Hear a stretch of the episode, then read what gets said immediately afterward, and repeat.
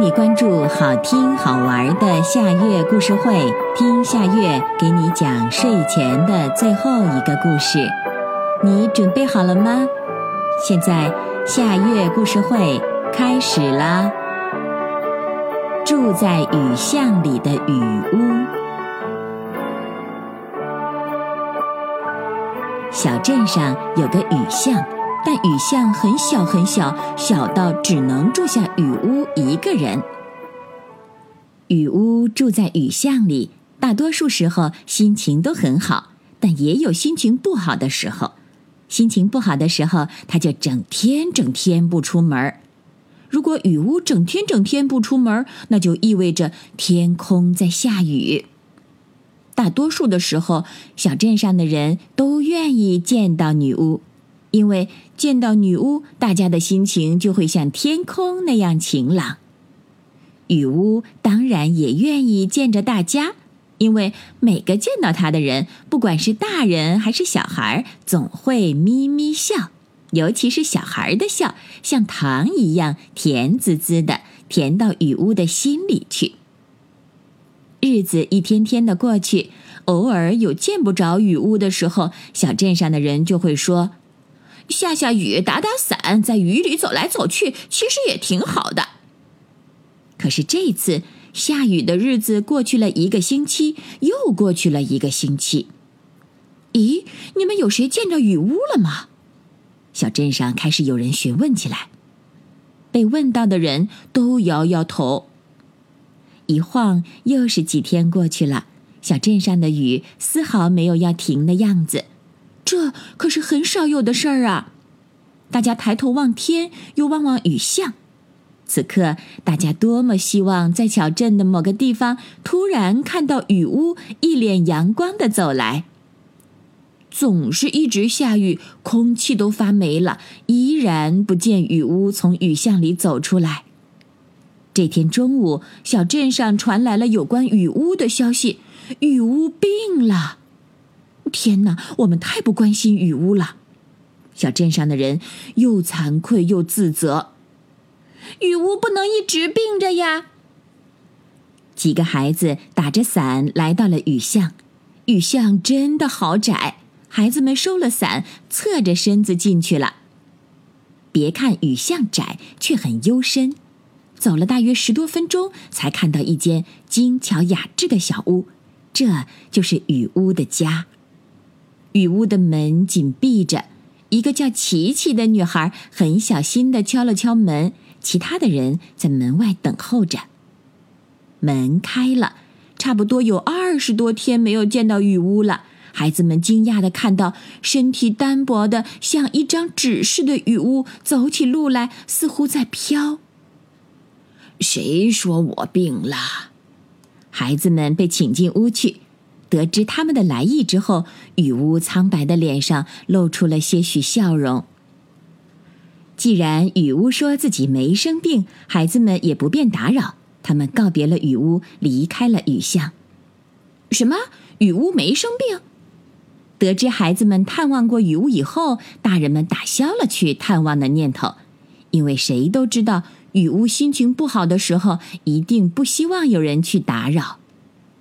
小镇的上空还在飘雨，都快一个月了。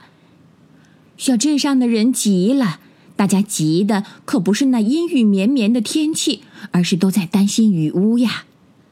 别急，雨屋总有一天会出门的。大家互相安慰。其实所有人都好想到雨屋去打探个究竟。大人们的想法太多了。如果雨屋一年半载不出门，那事情一定会变得很糟糕。敲开雨屋家门的女孩琪琪心想：“雨屋一定是遇到什么事儿了，也许她需要我的帮助。”这天放学以后，琪琪打着伞去了雨巷，她再一次敲响了门。对琪琪的第二次来访，雨屋并没有表现出不满，琪琪不安的心总算放下了。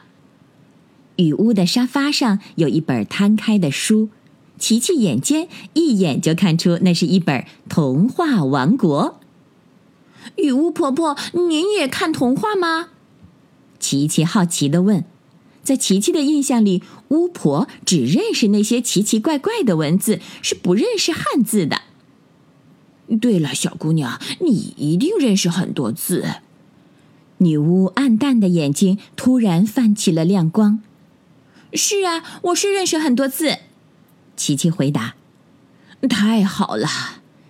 女巫兴奋的一把抓起琪琪的手，说：“快快把这本书念给我听。”琪琪念完一个故事，女巫突然说：“琪琪，做我的老师吧。”天哪，女巫婆婆太可爱了！她要学习汉字。琪琪笑着，使劲儿的点了点头。琪琪同意教女巫识字。女巫一把抓起书，腾的一下站了起来。哦，我太想读懂这上面的故事了，可是这些文字把我折腾的好几宿都没有睡觉了。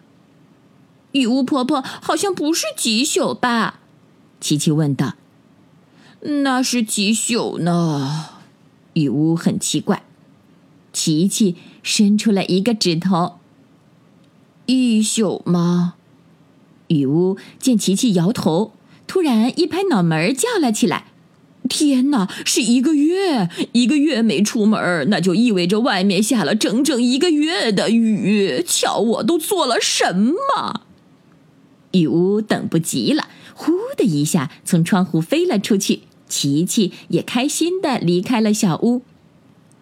小镇的天空终于放晴了，灿烂的笑容又回到每个人的脸上。大家很高兴，因为每天都可以见到雨巫了。而见到雨巫的人都说：“瞧瞧雨巫多开心，笑起来简直比阳光还灿烂。”是的，雨巫当然开心啦，因为琪琪每天都教他识字，能读懂故事，本来就是一件快乐的事儿呀。现在雨巫的心情好得不得了。如果是这样的话，那不就意味着天空一直会放晴吗？怎么会呢？雨屋笑了起来。偶尔下下雨，那可是件挺浪漫、挺有诗意的事儿。听听，雨屋识的字儿多了，说出来的话就是和从前不一样。小朋友，这个故事的名字是《住在雨巷里的雨屋》，这也是今天的最后一个故事。现在到了该睡觉的时间。好好的睡一大觉，做个美梦。我们明天再见啦，晚安。